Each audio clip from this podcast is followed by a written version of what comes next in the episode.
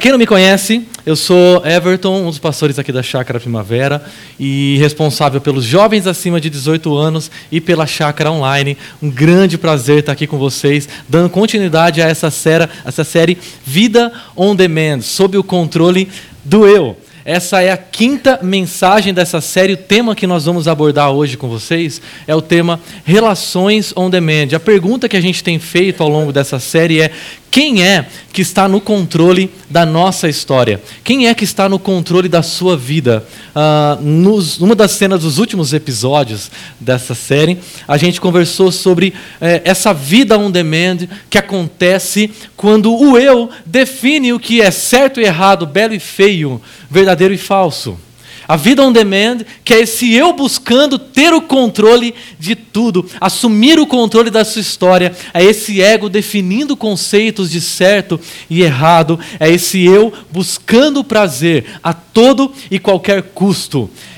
E esse ego que flexibiliza a ética, criando uma estética ao seu favor. Nós vimos na semana passada que quando a sua ética se torna elástica, flexível, ela mata pessoas ao seu redor, ela destrói relacionamentos. Mas quando a nossa ética se torna estética, ela mata a gente por dentro. Ela vai destruindo a nossa alma, os nossos pensamentos, nossos sentimentos. Porém, quando a nossa ética se torna bíblica, ela inspira as pessoas ao nosso redor. E hoje eu gostaria de falar com vocês e conversar com vocês sobre esse tema relações on demand, os nossos relacionamentos. E para começar, eu gostaria de pensar uh, com vocês num jogador que essa semana, nessa última terça-feira, fez 27 anos, Neymar Júnior. Ele sempre foi apontado como um grande, um próximo grande sucesso do futebol brasileiro, mais recente de uma longa lista de promessas que deveriam crescer, ganhar Copas do Mundo e reivindicar o seu lugar ao lado de Zico, Pelé, Ronaldinho, Ronaldinho Fenômeno, Romário, e dentro de campo o Neymar é conhecido por ter esse estilo individual, esse estilo pouco coletivo. Quando questionado sobre a possibilidade de voltar, do Neymar voltar para o Barcelona, uh, Luiz Van Gaal, ex-técnico uh, de grandes times do mundo, como o próprio Barcelona, emitiu a sua opinião sobre o Neymar. Ele disse o seguinte: O Neymar é um jogador jovem e com um grande futuro pela frente. Ele tende a aprender a jogar como um jogador de equipe. Por quê? Porque o Neymar é muito individualista por todo lugar, em colunas de jornais do mundo inteiro, em opiniões dos torcedores, nós encontramos críticas, nós encontramos elogios de pessoas falando sobre esse estilo do Neymar, um estilo menos coletivo, mais voltado para o individual, mais voltado, menos voltado para o time, um estilo de grandes dribles, grandes firulas para tentar resolver o jogo. Uh, o que Neymar faz dentro do campo serve para nós como uma, um símbolo de como muitas vezes nós nos relacionamos. O que o Neymar faz dentro de campo, num estilo individualista, em que quase o time joga para ele, é o que muitas vezes nós encontramos nas relações on demand relações marcadas por um individualismo. Onde a voz do indivíduo, a opinião do indivíduo, a felicidade do indivíduo é mais importante do que o bem comum e do que o bem da sociedade. A imagem da selfie é muito importante, muito interessante para a gente ver, porque o selfie é um ícone representativo de como funcionam essas relações em que o indivíduo se encontra à frente. Porque no, na selfie, nessa fotografia, você tem uma pessoa à frente, sorridente, esbelta, bonita, enquanto você tem um grupo ao fundo que está servindo basicamente como paisagem da foto desse indivíduo. Nós vivemos numa sociedade em que essa imagem serve de representação para os tipos de relacionamentos que nós sustentamos. no nosso mundo, a comunidade está a serviço do indivíduo. Zygmunt Bauman que foi um dos sociólogos que melhor conseguiu descrever, expressar esse status das relações humanas no mundo contemporâneo. Ele desenvolveu esse termo, termo líquido. Modernidade líquida para Balma está para o que nós chamamos de pós-modernidade. A modernidade para ele era caracterizada por um tempo seguro, estável, sólido, duradouro. As verdades científicas asseguravam para as pessoas de que elas poderiam se ancorar nos discursos científicos, uh, as grandes instituições, as grandes organizações, os governos eram duradouros, eram estáveis. Mas nas décadas seguintes, tudo se tornou muito fragilizado, muito fluido. As instituições, os movimentos, os movimentos sociais, as opiniões e, por que não dizer, os relacionamentos.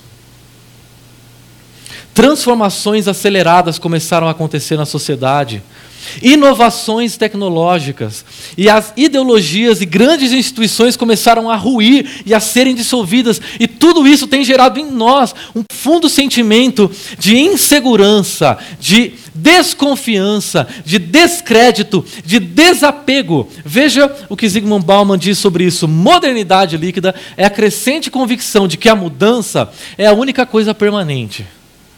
E a incerteza é a única certeza. Esse é o mundo em que nós vivemos.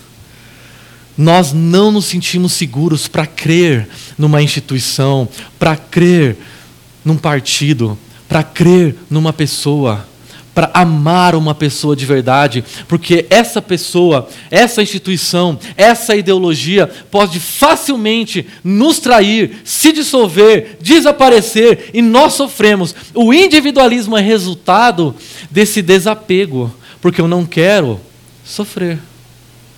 Eu não quero me dar mal. Então, a fim de evitar esse sofrimento, a dor, a frustração, eu começo a me tornar individualista, eu começo a cuidar mais de mim, a privilegiar mais a minha segurança, a privilegiar o meu prazer, o meu conforto, o meu reconhecimento, a minha vontade a minha imagem. O eu ganha um status superior ao nós. O indivíduo passa a valer mais do que a comunidade. O jogador se sobrepõe ao time. David Brooks, um comentarista de tendências uh, culturais do New York Times, escreveu o seguinte: quando você olha de hoje para 1945, você está olhando para uma época cultural diferente. A humildade, a sensação de que ninguém é tão diferente de qualquer outra pessoa, era grande parte da cultura naquela época. Agora, a humildade começou a ser atacada nas décadas seguintes. O autoapagamento foi identificado como com conformidade e autorrepressão. Então, um ethos diferente vem à tona, o que os sociólogos chamam de individualismo expressivo. Então, em vez de ser humilde diante de Deus e da história, a salvação moral poderia ser encontrada através do contato íntimo consigo mesmo, expondo a beleza, o poder e a divindade dentro de si. Em outras palavras, o eu se torna a religião pós-moderna. O individualismo na nossa cultura é muito mais do que simplesmente uma prática. É uma ideologia que se concretiza em discursos e forma o caráter e os relacionamentos das pessoas. Uma cultura para a qual expressar-se como indivíduo é encontrar essa divindade dentro de si, essa felicidade dentro de si, esse controle. Eu sei que eu não tenho controle da história do mundo, mas eu posso ter o controle sobre a minha vida. Eu quero ter controle sobre o que as pessoas pensam de mim. Eu quero ter controle sobre o que as pessoas falam de mim. Eu quero ter controle sobre com quem eu vou ser amigo e de quem eu não vou ser mais amigo. Eu quero ter controle sobre quando eu vou ter prazer, como eu vou ter prazer, quando eu vou ter prazer. Eu quero ter controle sobre o que minha igreja vai cantar, sobre o que a minha igreja vai pregar. Essa sensação de um eu que se tornou uma expressão de um eu que se torna suprema. O utilitarismo nesse sentido significa usar o outro para tentar se beneficiar e se sentir mais feliz, se sentir mais importante. Eu sigo o outro se eu sei que ele vai me seguir de volta. E depois que ele começa a me seguir, eu deixo de seguir. Afinal de contas, ter mais seguidores é melhor do que seguir pessoas. Eu gosto da outra pessoa apenas se ela vai me fazer sentir bem, se ela fala coisas que me, me, me dão prazer, me colocam para cima. O outro é visto apenas como um meio de obtenção de prazer. E é por isso que o ficar, o sexo casual, o sexo fora do contexto do casamento se tornou coisas tão comuns e divulgadas por meio de séries e filmes no nosso tempo. Sex on demand, prazer on demand. Uma cultura profundamente utilitarista. O outro é o meio para que eu me sinta valorizado, para que eu me sinta amado, para que eu me sinta importante, para que eu me sinta feliz. Por exemplo, no ambiente de faculdade. No ambiente de faculdade, quando um, um calouro chega, os calouros chegam, os veteranos começam a tratá-los como um meio deles se sentirem importantes. Então eles começam quase que cuspir no outro para poder valorizar o seu eu. E por que não dizer para até preencher esse vazio que eles estão sentindo? Por quê? Por que uma pessoa que está apenas dois ou três anos na frente de outra num curso tem que praticamente pisar, passar por cima dela? Ou então no nosso trabalho, pessoas que são patrões, que estão numa área, numa área superior, atuando como gerentes, supervisores, olham para outras pessoas que estão debaixo da sua autoridade, pessoas que atuam uh, em áreas mais operacionais, com desdém. Olham para essas pessoas como se o valor delas fosse menor e elas servem apenas como um meio de eu me sentir mais importante, um meio de eu me sentir mais valorizado. É justamente esse ensimesmamento que tem gerado na nossa cultura o desencontro com eu. Essa busca descontrolada por felicidade que tem gerado a nossa infelicidade. É justamente essa busca por prazer a todo custo que tem gerado a nossa dor. É justamente essa busca constante por preenchimento, por plenitude, que tem me gerado vazio. Quando nós nos voltamos para a palavra de Deus, nós observamos uma resposta para esse vazio humano que é tão evidente na contemporaneidade. E a resposta para esse desapego do outro, essa fragilização dos relacionamentos, é a vida em comunidade. E para aprofundar um pouquinho essa resposta com vocês, eu gostaria de voltar no tempo, no primeiro século da era cristã, para uma cidade chamada Filipos. Filipos era uma cidade da Macedônia. Quem fundou essa cidade, ou quem deu nome para essa cidade, foi um rei chamado Filipe, rei da Macedônia. Quanta criatividade, não? Mesma coisa que eu fosse dar um nome para uma cidade, né? Chamar essa cidade Evertown. Não é? Primeiro imperador de Roma, Augusto, ele fez de Filipos uma colônia romana. Ele concedeu vários privilégios, várias vantagens em relação a todas as outras, ou a maioria das cidades do Império Romano, que era muito grande. Então, os cidadãos tinham um governo autônomo naquela cidade. Era uma cidade on demand. Era uma cidade que tinha privilégios de cidadãos romanos. Se você era um filipense, você era um cidadão romano. Tudo que eles faziam em Roma, eles eh, eh, em Filipos, eles imitavam o que acontecia em Roma. Eles vestiam as mesmas roupas, iam aos mesmos bares, escutavam os mesmos cantores, os mesmos artistas, seguiam ah, ah, as mesmas personalidades, falavam do mesmo jeito. Eles copiavam Roma. Filipos era como uma miniatura de Roma. Toda a sua economia, toda a sua lei era baseada no padrão romano, uh, de funcionamento. Os filipenses tinham muito orgulho desse fato. A Via Ignácia, que era uma estrada que saía da Ásia até o Ocidente, passava por por, por Filipos e fazia dessa cidade uma cidade, um, um, espaço de grande diversidade de pessoas e, por consequência, diversidade de pensamentos, diversidade de opiniões. Essa cidade era uma cidade estratégica para que o apóstolo Paulo pudesse pregar o evangelho, porque uma vez que naquela cidade surgisse, nascesse uma comunidade cristã, ela poderia influenciar outras cidades ao redor. E ele planta uma igreja, prega o evangelho ali, e, e, ele escreve uma carta, a carta de Paulo aos Filipenses, quando ele está preso em Roma. Uh, e ele escreve de Roma para os Filipenses uh, uma carta conhecida como a carta da alegria. Mas o que motivou essa carta de Paulo é um sentimento de tristeza, porque Paulo estava entristecido pelo fato dos Filipenses estarem é, de, vivendo um problema: falta de unidade. Falta de unidade. Eles estavam deixando que aquilo que acontecia na cultura influenciasse a maneira como eles pensavam e se relacionavam. A arrogância e o orgulho, a altivez presente na cultura filipense, eles estavam deixando que essa maneira dos filipenses se relacionarem influenciasse a maneira como eles, igreja, se relacionassem. Então, a unidade da igreja estava sendo dissolvida a coesão do evangelho estava sendo prejudicada. Essas pessoas estavam sendo mais influenciadas pela cultura do que pelo evangelho.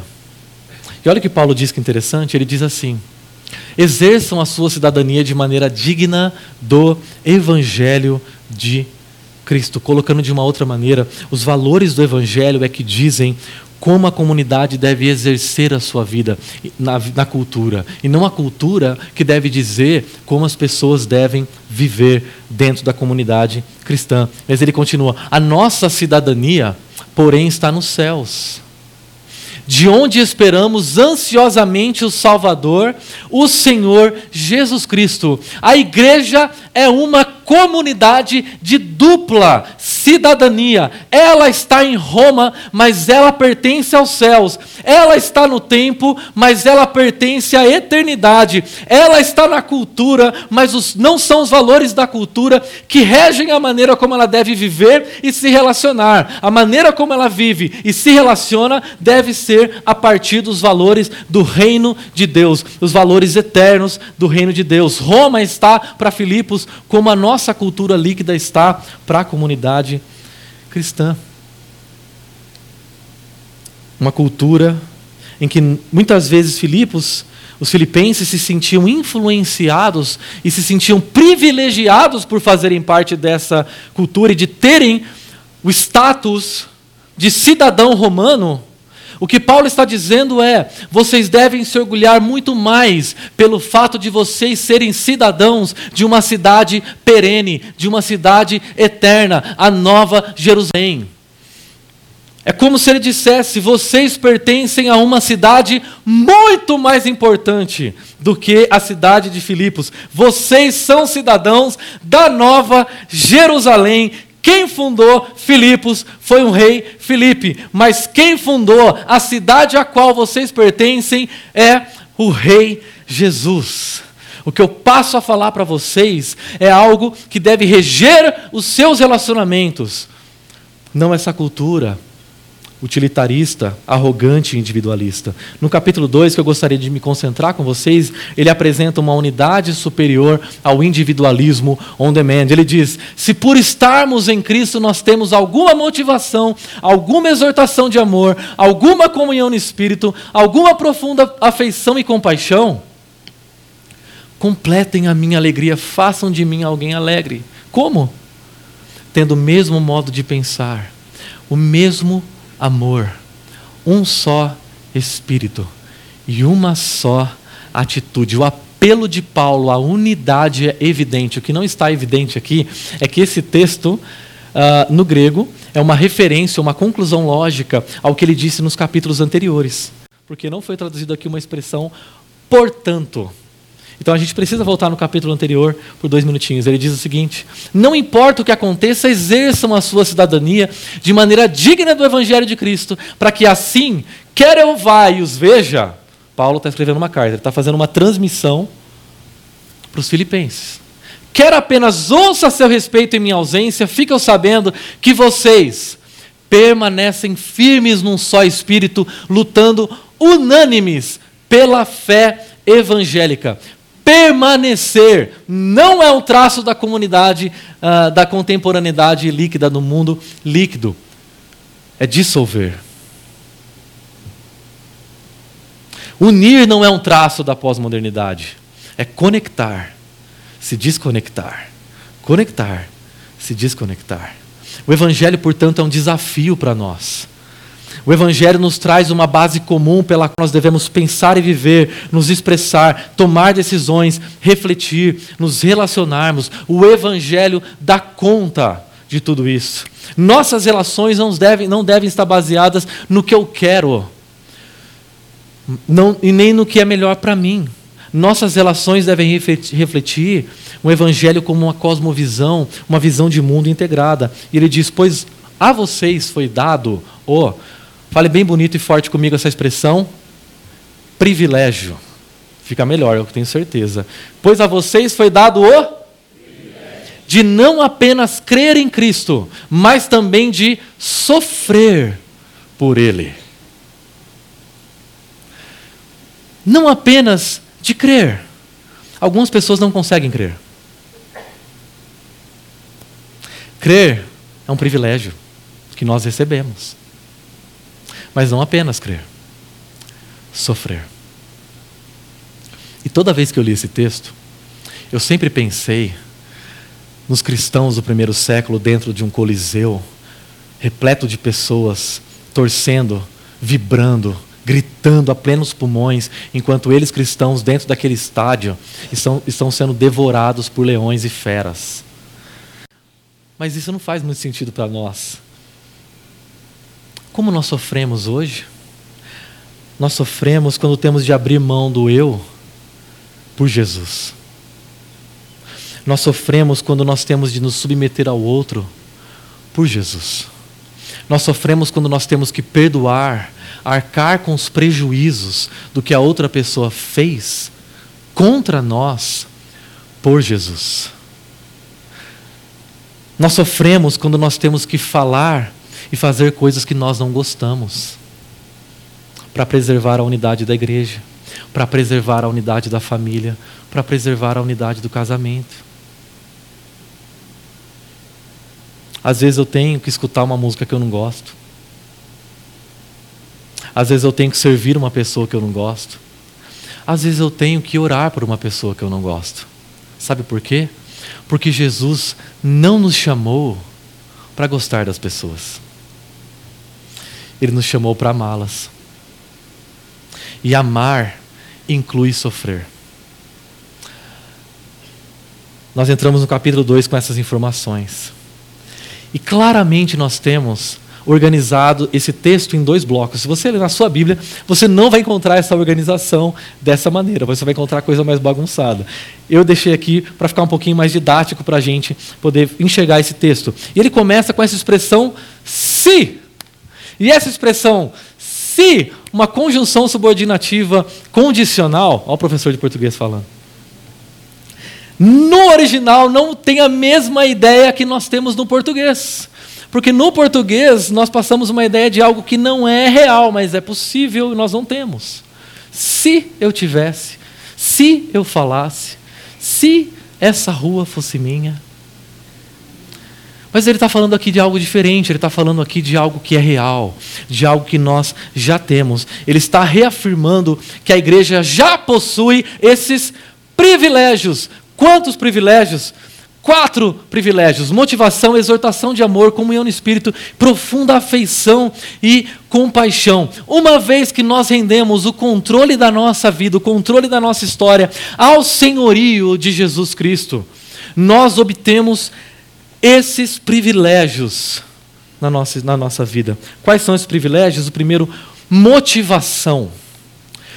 essa expressão pode ser traduzida por encorajamento ou consolo.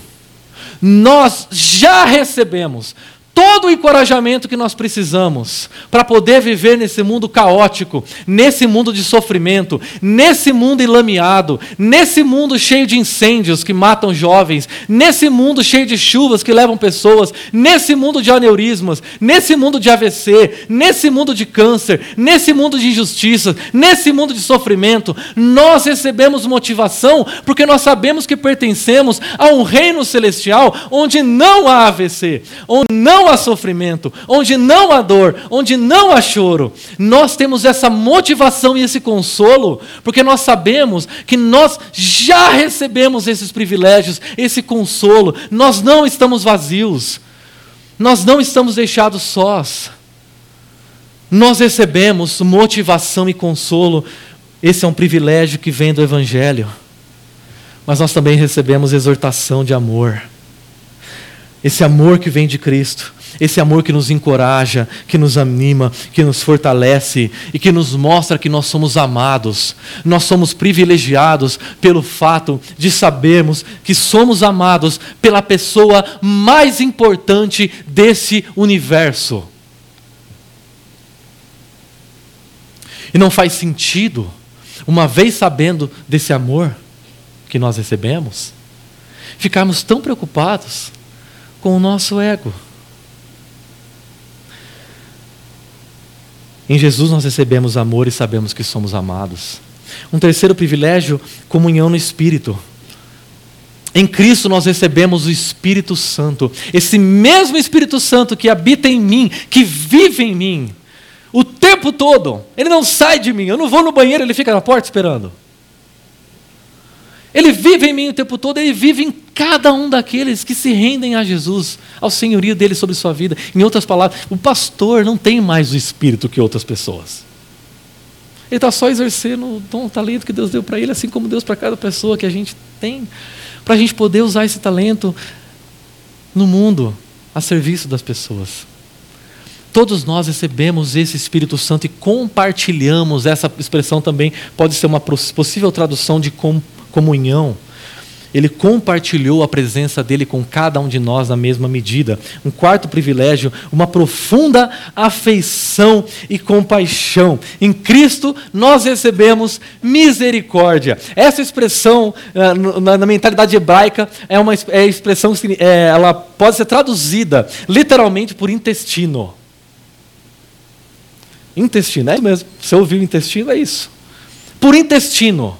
Porque para eles, uma forte emoção, uma forte afeição, ela vinha daqui. Sabe quando você sente frio na barriga?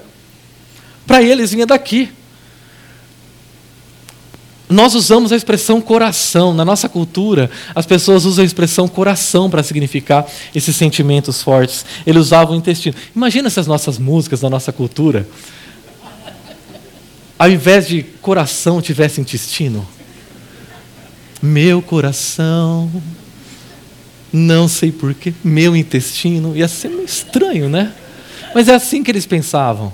As fortes emoções vêm desse elemento visceral, uma emoção visceral, uma misericórdia, uma bondade, uma compaixão que emana de Deus, direto do trono de Deus e vem, em direção a nós, perdoando os nossos pecados. Perceba que essa linguagem dessa primeira parte no versículo 1 é uma linguagem profundamente afetiva. Mas o cristianismo não existe para gerar na gente fortes emoções. O cristianismo existe para transformar as nossas relações, a maneira como a gente se relaciona. E uma vez que todos nós recebemos esses privilégios, eles precisam ser uma realidade para nós e afetar a maneira como a gente se relaciona. E é isso que ele vai falar nos próximos quatro, uh, umas próximas quatro atitudes práticas que advêm desses privilégios que nós recebemos o mesmo modo de pensar. Ele está se referindo ao mindset, a uma estrutura mental, a uma cosmovisão, a uma maneira de encarar a vida. É aquilo que ele escreve aos Romanos no capítulo 12: transformem-se na sua vida pela maneira como vocês pensam. Os seus pensamentos estão transformando a maneira como você vive. Você não consegue ter a sua vida transformada, suas atitudes, seus hábitos transformados, porque você ainda não adquiriu o mindset da Bíblia. O seu mindset ainda está conformado com Roma, com a cultura. Nós precisamos pensar da mesma maneira.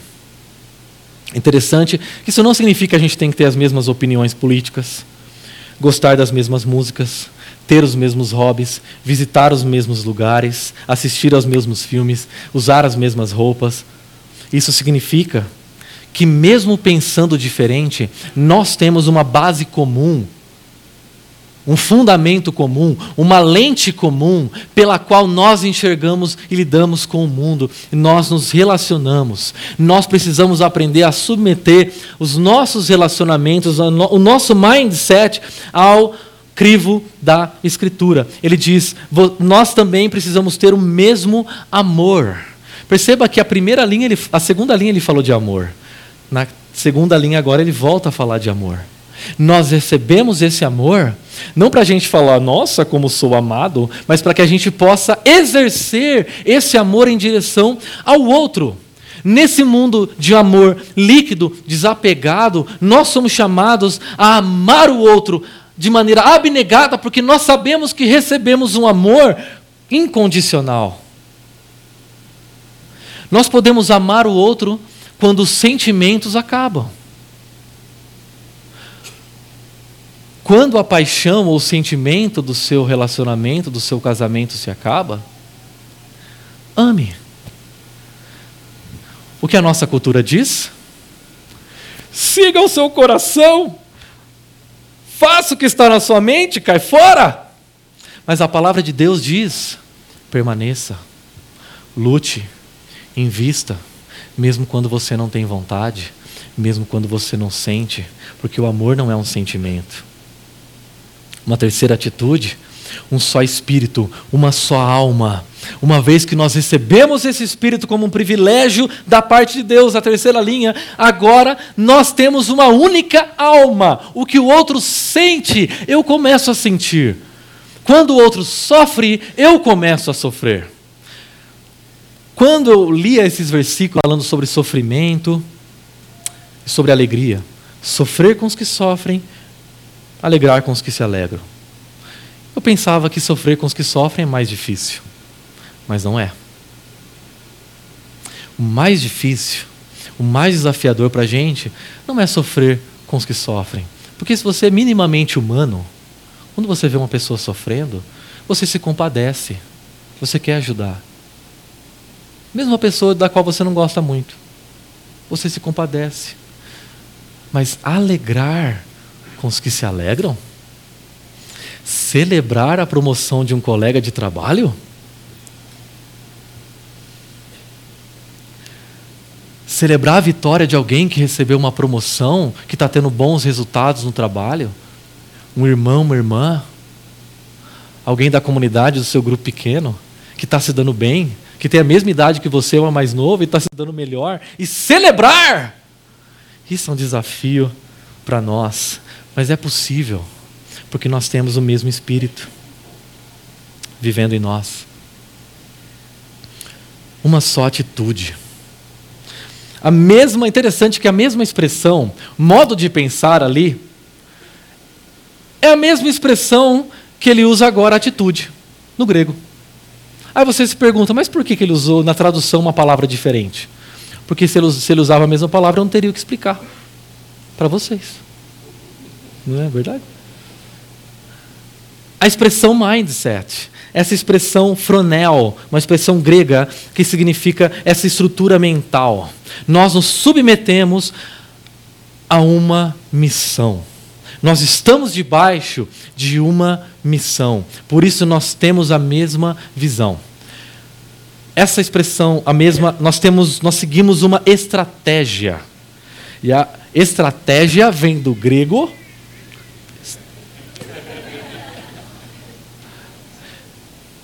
que significa general. Em outras palavras, o general é aquele que dá a estratégia. para que os outros sigam. Os soldados são responsáveis por seguir a estratégia, cada um fazendo uma função. Eles vencem a guerra à medida que eles seguem a estratégia dada pelo general. Nós somos pessoas que estão inseridas na cultura nas mais diversas áreas: pastores, médicos, músicos, professores, especialistas das mais diversas áreas. Mas a nossa função dentro da cultura é diferente. Mas nós temos uma única estratégia, dada pelo general. A nossa missão é uma nessa cidade e cada um exerce a sua vocação, dada pelo próprio Jesus, dentro da cidade. Ontem, a nossa liderança se reuniu. Pastores, presbíteros, diáconos, líderes de ministério, líderes de grupo pequeno, nós nos reunimos para sonharmos o futuro da nossa comunidade. Um sonho que em breve vai ser compartilhado com todos vocês. Mesmo no meio de tantas lutas que nós temos enfrentado aqui na nossa comunidade, Deus nos deu o privilégio de sonhar com o futuro, de continuar sonhando nós fazemos parte de uma comunidade cuja missão é comunicar a vida em Jesus de maneira contemporânea, criativa, acolhedora e transformadora. Em outras palavras, nós queremos, nós fazemos parte de uma comunidade cujo objetivo é alcançar as pessoas e transformar o caráter de pessoas e, a partir de uma comunidade, trans, comunidade transformada, impactar a cultura, é se fazer entendido pela cultura, que o evangelho que é dito aqui possa fazer sentido na cabeça de uma pessoa que jamais pisaria numa comunidade cristã. Ela se sinta parte de nós, se sinta à vontade no meio de nós. Muitas pessoas vêm para a Chácara Primavera e dizem: ah, a, a música da minha igreja, ela dá emoção, ela dá arrepio, ela faz a gente chorar, que vocês ficam tocando MPB, baião. Eu fiz o baião. E eu nem gosto de baião. Mas é tão gostoso cantar baião na comunidade. É uma música feita para a comunidade. Nós fazemos uma parte de uma comunidade una com uma missão. E o que nós fazemos aqui é tentar ser diferente. No sentido de que uma pessoa, ao entrar aqui, não, se, não sinta que as nossas músicas estão é, manipulando-as emocionalmente. Que elas se sintam à vontade no nosso meio, no nosso contexto. Algumas pessoas querem uma pregação on demand uma igreja on demand. Elas dizem: Eu vim aqui para escutar o pastor Ricardo Agreste. Se deu mal. Pelo menos hoje. Se deu mal. Você quer uma pregação on demand. Algumas pessoas querem uma teologia on demand. Por quê? Isso aqui é sério. Porque elas têm alguns desejos, vontades, pensamentos que na comunidade, nos pastores, presbíteros, a gente diz: não, não é assim que a palavra de Deus quer. E sabe quando a gente desenvolve uma teologia on demand? Quando a gente fala assim, então vocês não vão falar o que eu quero, eu vou entrar na internet e encontrar uma teologia que diz o que eu estou sentindo, o que eu quero fazer. E se você entrar na internet, meu amigo, você vai encontrar tudo o que você está pensando dito por um pastor. Tudo o que você quer dito por um pastor e com teologia e embasamento bíblico. Poderia dar vários exemplos aqui de uma igreja on demand. O fato é que esse individualismo on demand não resolve esse sentimento de insegurança, de vazio que nós sentimos. Nós fazemos parte dessa comunidade una, onde cada pessoa contribui para a unidade através dos seus dons e talentos. Mas o que é preciso para que essa unidade seja construída? Qual é o elemento que nós precisamos para gerar unidade? Humildade. Sem humildade não existe unidade. É isso que Paulo diz aqui em diante em outras palavras. Ele apresenta para nós uma humildade superior a esse utilitarismo on demand. Mais uma vez, ele dá para nós quatro linhas. Nada façam por ambição egoísta ou por vaidade. Mas humildemente considerem os outros superiores a vocês mesmos. Cada um cuide não somente dos seus próprios interesses, mas também dos interesses dos outros. Sem humildade não há unidade. A humildade no coração dos discípulos gera unidade no coração da igreja. Se nós queremos construir unidade na nossa igreja, cada um de nós precisa se tornar humilde, precisa desenvolver a, a humildade. O que Paulo está dizendo aqui para os filipenses é o seguinte: vocês não são uma igreja unida porque vocês são arrogantes, porque vocês são orgulhosos. Vocês estão usando o outro para alcançar os seus próprios benefícios a sua própria vontade. Interessante que nesse texto, a primeira linha está em paralelo com a terceira linha, dizendo uma ordem negativa: nada façam, não somente dos seus interesses. Mas a segunda linha está em paralelo com a quarta linha. Ele dá ordens afirmativas. Considerem os outros superiores e busquem também, cuidem também dos interesses dos outros. Ele diz: Nada façam por ambição egoísta. Ambição egoísta é isso mesmo. É um espírito de divisão. É um forte desejo por sucesso pessoal. Eu não vou me concentrar muito nessa palavra, uh, porque eu acho que essa próxima expressão vaidade é mais importante para nós. Por que muitas vezes eu ajo buscando os meus próprios interesses egoístas? Porque eu estou cheio de vaidade. E essa expressão vaidade no original significa glória vazia, honra vazia, respeito vazio, um ego vazio. Uma pessoa que está vazia de glória, ela se sente insegura, ela não se sente amada, ela não se sente importante, então ela começa a provar e querer provar para si mesma e para os outros que ela é importante. E ela começa a tentar buscar das outras pessoas palavras que assegurem a sua importância, que a façam se sentir amadas. São pessoas muito uh, sensíveis às opiniões do outro. Quando você recebe uma crítica, isso te devasta, isso te destrói. Não é o seu sentimento que está machucado, é o seu ego ferido que está dizendo: Eu não me sinto amado. Quando você recebe um elogio, isso faz você viajar nas alturas e se sentir melhor do que os outros. É o seu ego que está sensível demais às opiniões dos outros. Desenvolver uma humildade que brota do Evangelho é desenvolver uma humildade em que a opinião do outro, seja positiva ou negativa, não é o que me define. Nem mesmo a minha própria opinião me define.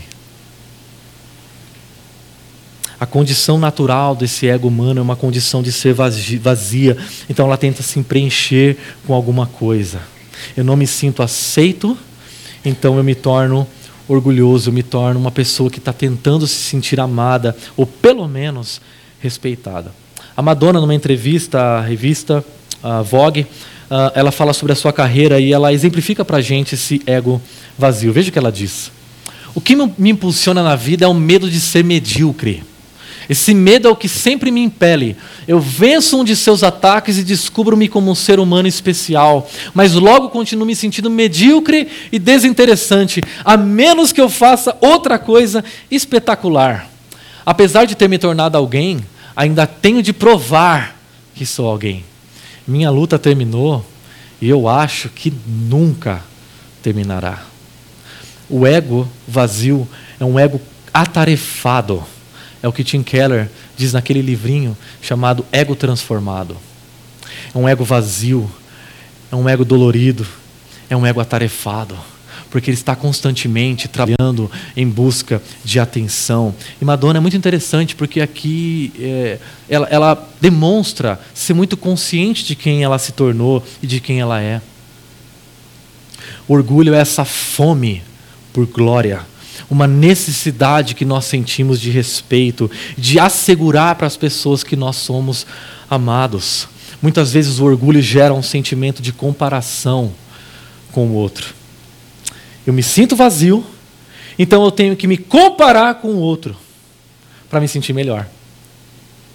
Cristianismo Puro e Simples, C.S. Lewis, ele diz o seguinte: o orgulho não tem prazer em ter algo, apenas em ter mais do que o outro. Dizemos que as pessoas têm orgulho de serem ricas, espertas ou bonitas, mas não são. Elas se orgulham de serem de ser mais ricas, mais inteligentes ou mais bonitas do que os outros. Se todos os outros se tornassem igualmente ricos, espertos ou bonitos, não haveria nada do que se orgulhar.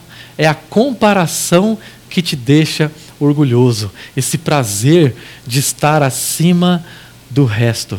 A comparação contínua é um mal tão grande que nós começamos a nos enxergar como pessoas, não como pessoas feitas à imagem do Criador, mas como subprodutos de uma cultura do descartável. É uma força nessa sociedade do desempenho. Nós observamos a competência das outras pessoas, a beleza das outras pessoas, a felicidade das outras pessoas, a piedade das outras pessoas, o carro das outras pessoas, e nós começamos a comprar coisas que nós nem gostamos, nem queremos, com dinheiro que nós nem temos, para impressionar pessoas que a gente nem gosta.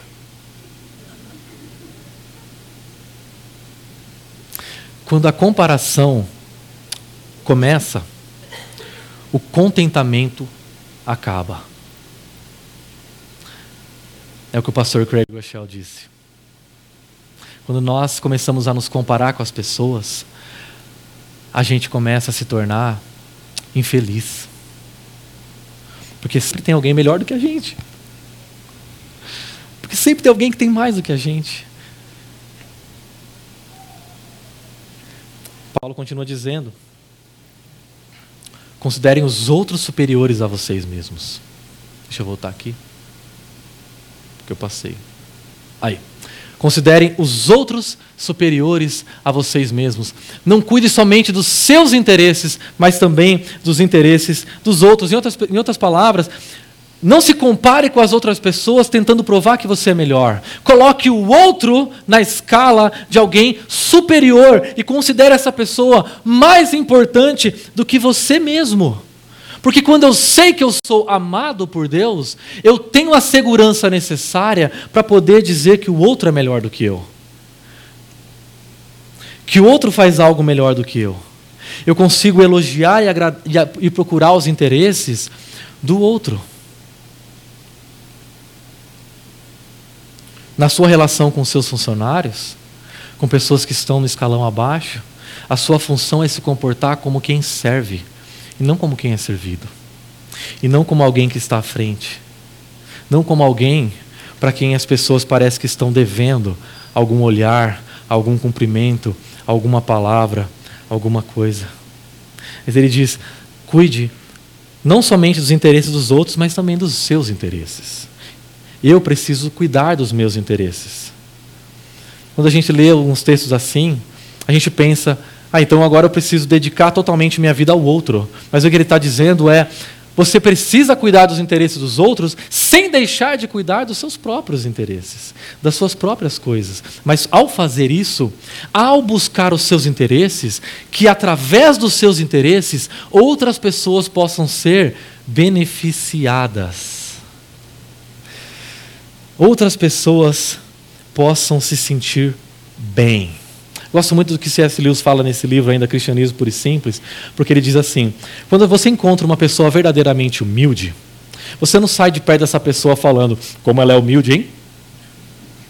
Por quê? Porque pessoas humildes não ficam dizendo o tempo todo que elas são insignificantes. Pessoas que ficam o tempo todo dizendo que elas são insignificantes, elas estão pensando o tempo todo em si. A humildade que brota do Evangelho ela não faz a gente ficar pensando em si nem mais, nem bem, nem mal. Ela faz a gente ficar pensando menos em si e mais no outro. Uma pessoa verdadeiramente humilde, quando você encontra com ela, você não sai de perto dela dizendo como essa pessoa humilde. Você sai de perto dela dizendo como essa pessoa se interessou por mim. Como essa pessoa manifestou interesse genuíno, real por mim. Essa é a humildade que brota do Evangelho, uma humildade que se interessa mais no outro do que em si mesmo. Deixa eu dar um exemplo para vocês. Kobe Bryant é um ex-jogador de basquete profissional americano. Ele jogou toda a carreira dele, que durou 20 anos com Los Angeles na NBA. Ele entrou direto na NBA do ensino médio, sem passar pela universidade, e ganhou cinco campeonatos com o Lakers. No total, ele disputou 15 All-Star Games, que são esses jogos entre os melhores dos melhores, com 10 vitórias e 5 derrotas. Ele é amplamente considerado como um dos maiores jogadores de basquete de todos os tempos. Bryant é um jogador uh, da história, o primeiro jogador da história da NBA que conseguiu conquistar 20 temporadas, jogar 20 temporadas. Eu gostaria que você acompanhasse o que ele diz nessa entrevista. I just looked at it as I want to be one of the best basketball players who's ever played. That's the end goal. How do I get there? How do I get there? Every decision I made in my life was centered around the process of helping me eventually get there. You know what I'm saying? So I had that purpose. Once I had that purpose, every decision that I made was centered around that purpose. You look back upon it now. Where do you see yourself? Did you did you do everything you wanted to do? Did you become the best best basketball player? But my goal has changed fast as I got older. Like as a kid, I said I want the best of Now you go through your life, and everything you do, try to be the best. As you get older, you start understanding that those things are very superficial things. And everybody has a different opinion about it. No matter what you do, you know, 20 championships, there's always an opinion that proves the best. Everybody has different opinions. So I started really trying to understand maybe it's the important thing. Maybe the important thing is to how do we as a team grow?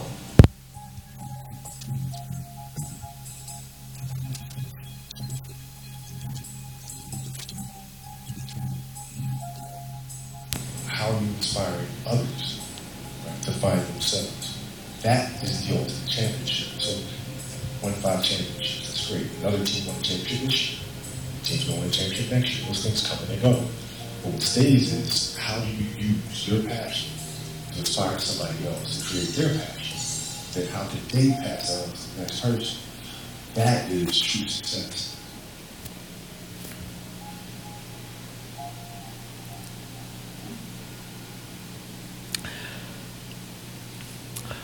Usar a sua paixão para inspirar outros a criarem a sua própria paixão. Esse é o verdadeiro sucesso. Eu não consigo deixar de pensar no pastor Ricardo Agreste, em como ele representa isso para milhares de pessoas, jovens pastores e líderes no Brasil e fora dele. Que inclusive o pastor fez aniversário nesse último, nessa última sexta-feira. E ele simboliza justamente esse desejo, essa paixão que inspira paixão em outros. Em como ele tem funcionado como mentor para tantas pessoas da nossa comunidade fora, para que essas pessoas possam usar os seus dons, talentos e terem paixão naquilo que fazem. E não só pessoas que exercem a sua vida comum no contexto da cultura, mas inclusive pastores e líderes. Porque pastores e líderes começam a mobilizar pessoas com paixão, a cuidar de pessoas com paixão, a pregar com paixão. Ele tem uma paixão que inspira essa paixão em outras pessoas. Hoje o pastor Ricardo Agreste está de licença para cuidar da saúde, em outras palavras, emagrecer. Renovar a sua mente, investir no tempo de relacionamento com a Sônia.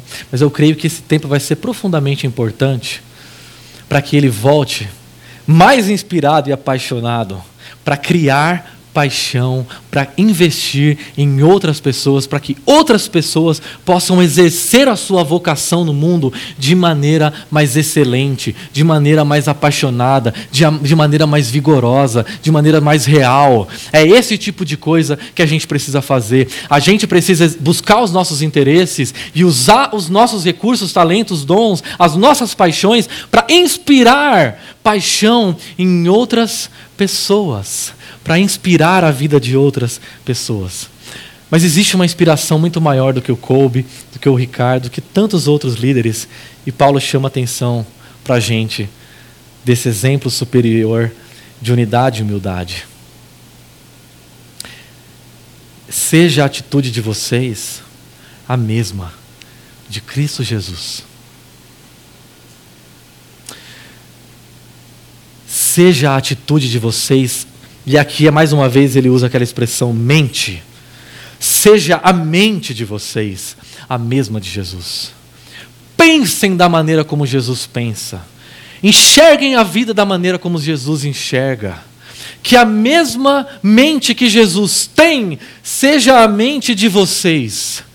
Que a gente pense como Jesus pensa, porque os nossos pensamentos é que conduzem a nossa vida, que lideram a nossa vida. A maior das batalhas, as maiores batalhas que nós travamos na nossa vida, na nossa história, são travadas na mente. Na mente.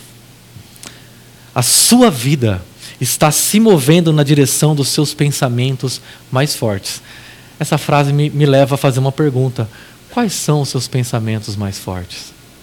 O que tem enchido a sua mente? A sua vida só vai se transformar à medida que você se deixa encher pela mentalidade de Jesus. E o que Jesus fez?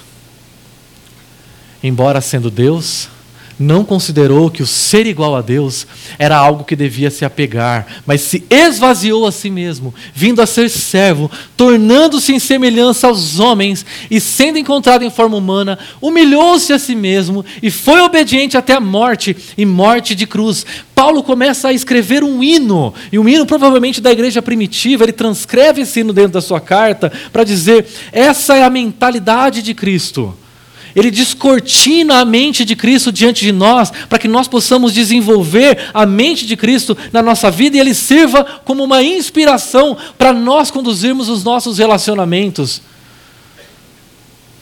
Mais do que uma inspiração, isso que Jesus fez torna possível a vida em comunidade, torna possível a unidade, torna possível a humildade. Esse primeiro movimento tem quatro atitudes de Jesus. Ele se esvazia. Esvaziar-se está exatamente em contraposição ao que ele diz lá atrás de pessoas que estão vazias. Pessoas que estão vazias tentam glória, tentam buscar glória e respeito, amor para si, mas Jesus já se sente preenchido, então ele se esvazia. Ele se fez servo, em outras palavras, escravo. Ele se fez escravo ele abriu mão do controle da sua vida, entregou o controle da sua vida a outro. Ele se humilhou, ele teve uma atitude contracultural, ele obedeceu até o fim, até uma morte humilhante. O que faz a igreja igreja é a mente de Cristo. Nós só vamos viver como igreja quando nós nos enchermos dessa mentalidade de Jesus. Para que nós consigamos desenvolver a humildade que Jesus tem, nós precisamos nos encher da mente dele e pensar como ele. Por quê? Porque por causa disso de que Jesus fez, Deus o exaltou à mais alta posição, ele deu um nome que está acima de todo nome, para que o nome de Jesus se dobre todo o joelho no céu, na na terra e debaixo da terra, e toda língua confesse que Jesus Cristo é o Senhor, para a glória de Deus Pai. Depois de se esvaziar, depois de se tornar um escravo, depois de se tornar um servo, depois de se humilhar e obedecer até a morte, Jesus é exaltado acima de todos. Quando Kobe Bryant tinha cerca de 11 anos de idade, ele disputou um campeonato com as outras crianças. Um, campeonato que durou todo o verão. Nesse campeonato, ele não marcou uma cesta. Quando chegou ao final desse campeonato, ele estava profundamente chateado, desapontado consigo mesmo. O pai dele o puxou para perto e disse: Kobe, vem cá. Não importa se você não fizer nenhum ponto, ou se você fizer 60 pontos no único jogo, eu não vou deixar de amar você. Jesus, antes de entrar nas quadras, antes de fazer qualquer coisa, antes de pregar qualquer sermão, antes de expelir qualquer demônio, antes de curar qualquer pessoa, antes de fazer, de levantar qualquer coisa, dizer qualquer palavra, ele ouve as palavras do seu pai.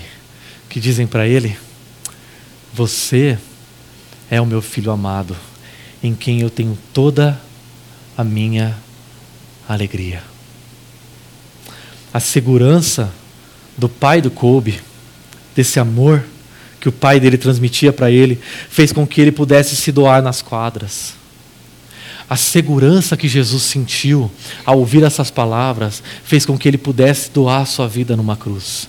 É esse amor que nós sentimos, é esse amor que nós recebemos, é esse amor que o Pai diz para nós. Não importa o que você pensa sobre você, não importa o que as pessoas pensam sobre você, o que importa é a opinião da pessoa mais valiosa e importante desse universo que diz para nós: você é o meu filho amado, a minha filha amada, em quem eu tenho toda a alegria.